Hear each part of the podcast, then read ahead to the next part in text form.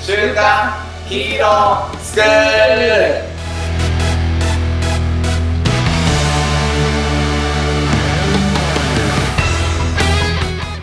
アニメ好き、働かないリー大学生のマサオンと、漫画好き、生き生きした大人たちのセミナー講師、ヤマトンです。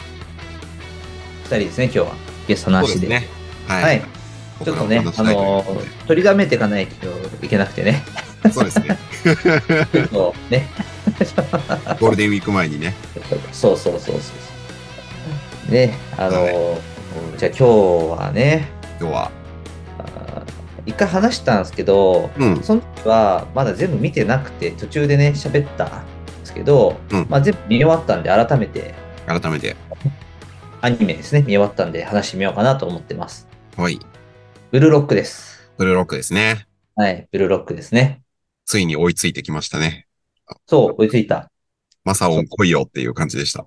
そうそうそうそう。まあ、でもね、多分ね、またヤマトンと感じるとこがこう違うのかなと思うから、話がこう長くなっていきそうですけど、そうだね一旦こう僕の感覚で、うなんん。か喋ってみようかなって思はいい。ます。はい。まあね、あの、ブルーロック知らない人向けに、あの、ブルーロックの話をちょっとしようかなと思うんですけど、おう。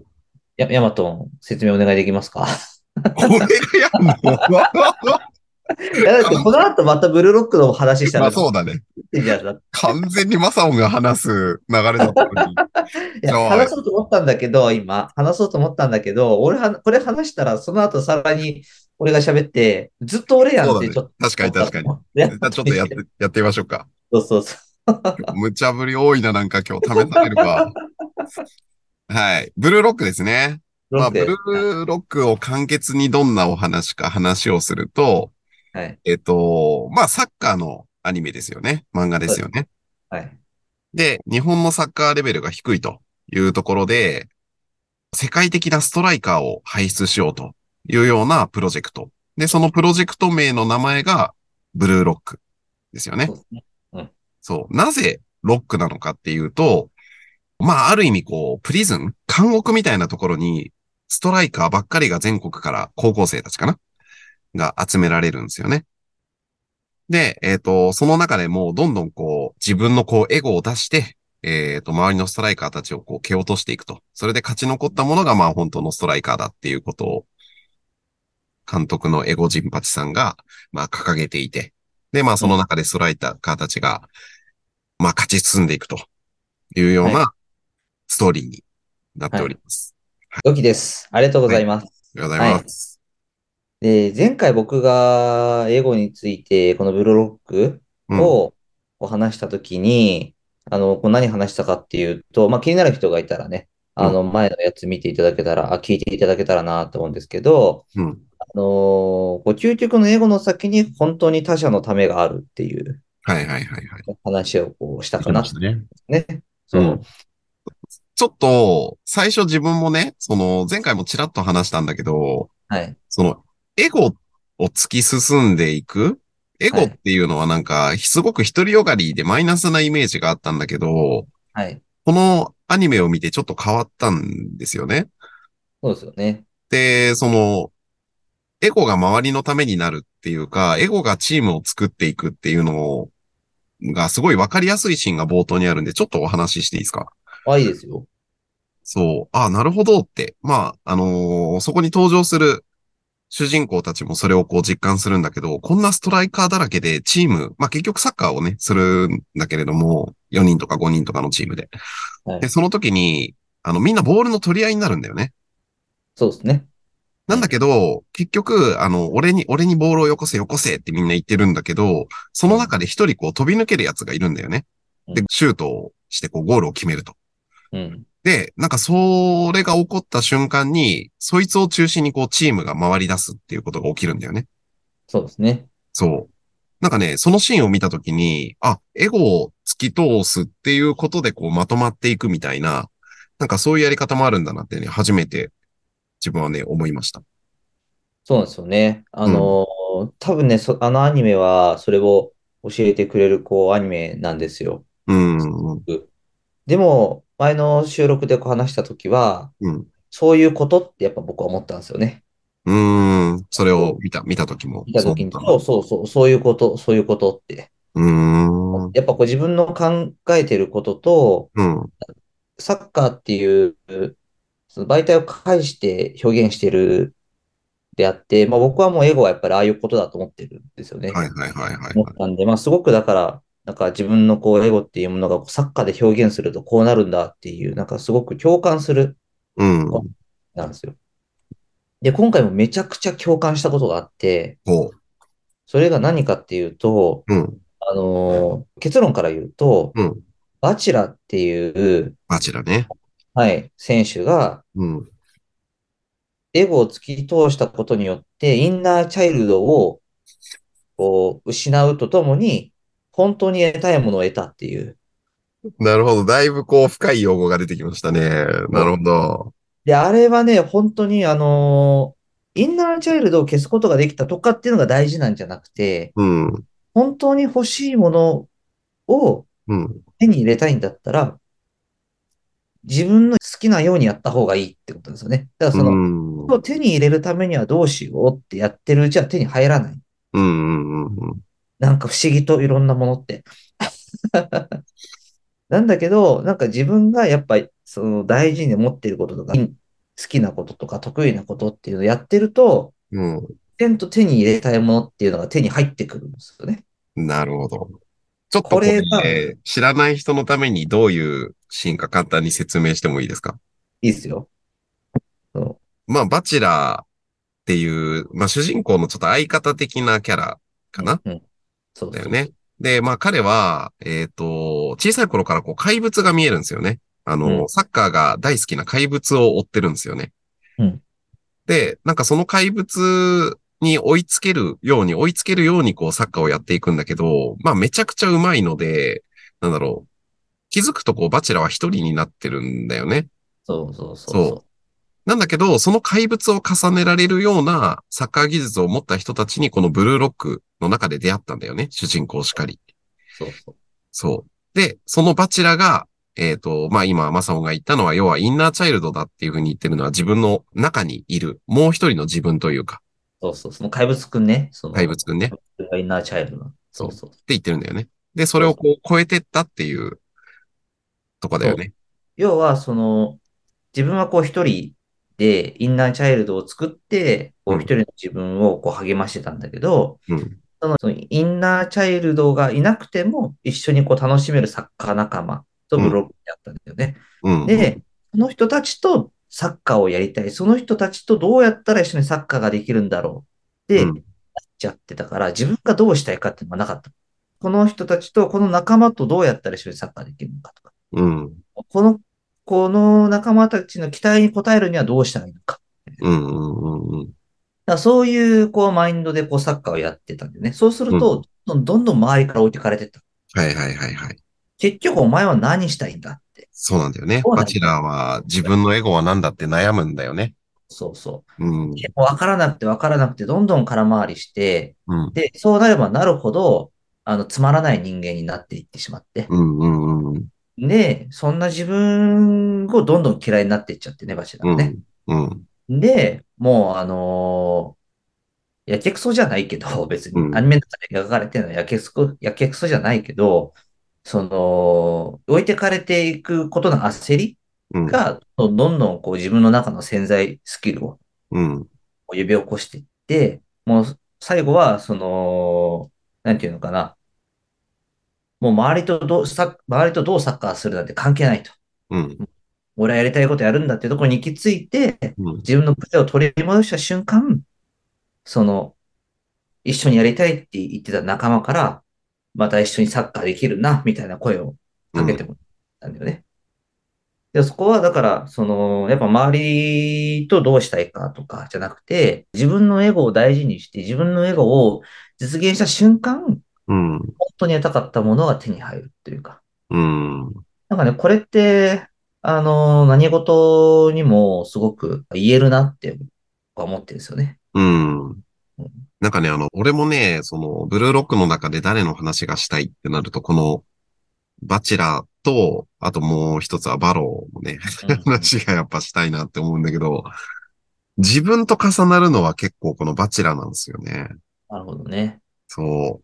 なぜなら、うーん、自分がね、このバチェラーの話をこう見てるときに、すごく自分と重なったのが、うん自分もね、こう、誰かと一緒にやりたいっていう思いがすごく強くて、うんうんうん。まあこのヒーロースクールもそうっすよ。うんうん。そう一人でポッドキャストで配信をする。いまいちテンション上がらないんだよね。それはね、僕もそう。 そう。マサオンとね、こうやろうってなった瞬間に、うわ、めちゃめちゃ楽しそうじゃんっていう風にこう、なるんだよね。はい。だからなんか自分が今までやってきたことって必ずこう、この人と一緒にやりたいっていうのが結構先に来ていて、うんうんでもバチェラーと同じように、うん、なんか自分一人のこう専門性とかエゴって何なんだろうっていうことを悩んだりうんうん。することはあったんですよ。うんうんうん。そう。だからなんかそれをこう超えてったバチェラーをこう見たときに、なんか気持ちよかったよね。ね。うん。どうだろうね。だからこれも、じゃあ僕もじゃあこう一人でやったらできないうん。を、あのーなんかそう、そういう自分だから誰かとやってるっていうのが一つの英語なんじゃないのって思うんですけどね。うん。うん。うん。また、だからそれが誰かとやってるから楽しいって、うん。誰かとやるから楽しいっていうのもこう、それもそれでいいと思うんですけど、英語的な言い方をすると、一人じゃできないからこいつを巻き込んでるみたいな。うん。うん。うん。でもなんかそれが実態だと思うんですよね。本当のマインそうドだで。ね。そうだよね。でもそれが僕はヤマトンを巻き込まないと自分はできないと思ってるし、うん。うん。あともう一人じゃだから誰かと巻き込まないとできないと思っていて、それでいいなって思っているし、うん。合致するんだったら別にいいじゃん。うん。だからどっちかが嫌だって言ったら続かないだけ。そうだね。そう。だからなんかそこのマインドとか考え方を、うん。こう否定しないことが一つのこのエゴのポイントになってくるのかなって、そそういう考え方を否定しないというか。うん。その、そういう考え方を否定しないっていうのは、ちょっともう、もうちょっと説明するとどんな感じどういうあ考例ええ方ば、自分一人じゃできないから、うん。誰かに迷惑をかけてでも巻き込んでやりたいって、うん。こう気持ちを否定しないって感じ。はいはいはいはい。迷惑をかけていいって思ってるわけじゃないんだけど、うん。あのそうでもしないと自分はできないから、うん。あのやっぱ誰かにあの手伝ってもらわないといけないっていう。うん。だからこその、まるまるさんと一緒にやるのが好きだからとか、うん。俺は誰かと一緒にやるのが好きだからそれでやってるだけだよ、みたいうな。ん。本当にそれでそうだったらいいと思うんだけど、うん。うん。あの、そうじゃない気持ちがあった時にそれを否定してはいけないな、みたいな。うん。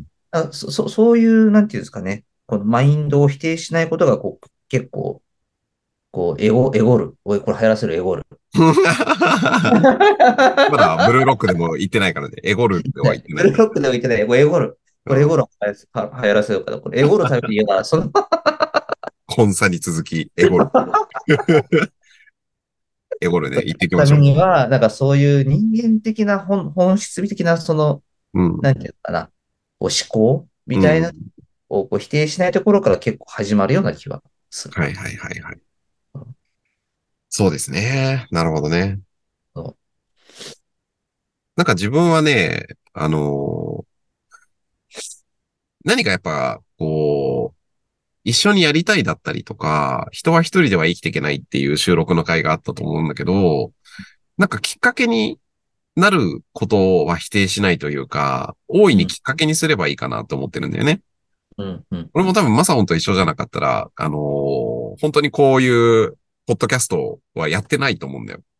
うん、うん、うん。でもマサオンとこう共通点で、ね、まあ仕事もそうなんだけど、それ以上にってなった時にアニメとか漫画、これそれすごい面白そうだなって思ったのが最初すごいきっかけでさ。うん、うん、うん。そう。でもこれ本当にその、ね、まあもしかしたら奥さんとか彼女さんとか、彼氏さんとか、そのパートナーにも言えるかもしれないんだけど、うん、なんかそこに甘えないというかね、依存するようになってきちゃうとこれまた違うかなと思ああ、まあ、そりゃそうね。う。うそりゃん。そううんなんかその人と一緒にやりたいっていうきっかけがあるんだけど、あくまで、なんだろう、人だからツールっていう言い方をすると失礼なんだけど、その人と一緒にやることが目的ではないんだよね。うんうんなんかその人と一緒にやることで、なんか見えるであろう世界うんうんうんっていうのがゴールで、なんかそれを実現するために、なんかお互いに依存することなく、それこそこうエゴを通して、なんかこんなことやってみよう、あんなことやってみよう、みたいな感じで、お互いにこう刺激し合っていく関係っていうのは、そうね。うん、なんかすごいブルーロック見てて教わる、そういう関係性でありたいなっていう、あの、すごい大切な仲間たちなんだけど、でもすごい大、やっぱり大切なライバルでもあるんだよね。自分をこう、うんね高め合うっていうのかな。そうだから、ヤマトンの言う通りで、うん、えーそのとある、その組織で、そのコンタクトサークルってやつ、まあ略してコンサ、なかなか流行らないけど さ、あのコンサって言ってんじゃんうでんそこでも、なんかあの、いつもそれをこうやるために何が必要ですかみたいな話題になった時に、うん、お互いをもっと知らないととか、もっとこの紹介し合わないととか、うん、もっと一緒に話す時間を作らないととかっていう人多いんだけど、うん、もうね、まあそれもね大事なんだけどね。うんなんかね、やっぱどうしても僕は、その時に出る答えが、そのコンタクトサークルだからチームだからの以前に自分が何やりたいと思ってんのっていうのがないとうだんよって思うんですよ。はいはいはいはい。そそれがないと、うん、そのチームを作れないから、要はチームで何実現したいかってうん、なければチームに所属してる意味ないし、それただ所属してるだけなんで、はいはいはいはいはいはい。あ多分ーね、やっぱりアンバトンってやってるとそういうところはちゃんとあって、例えば、なんか別でやってるさ、月間ヒーロー会議とかあるじゃん。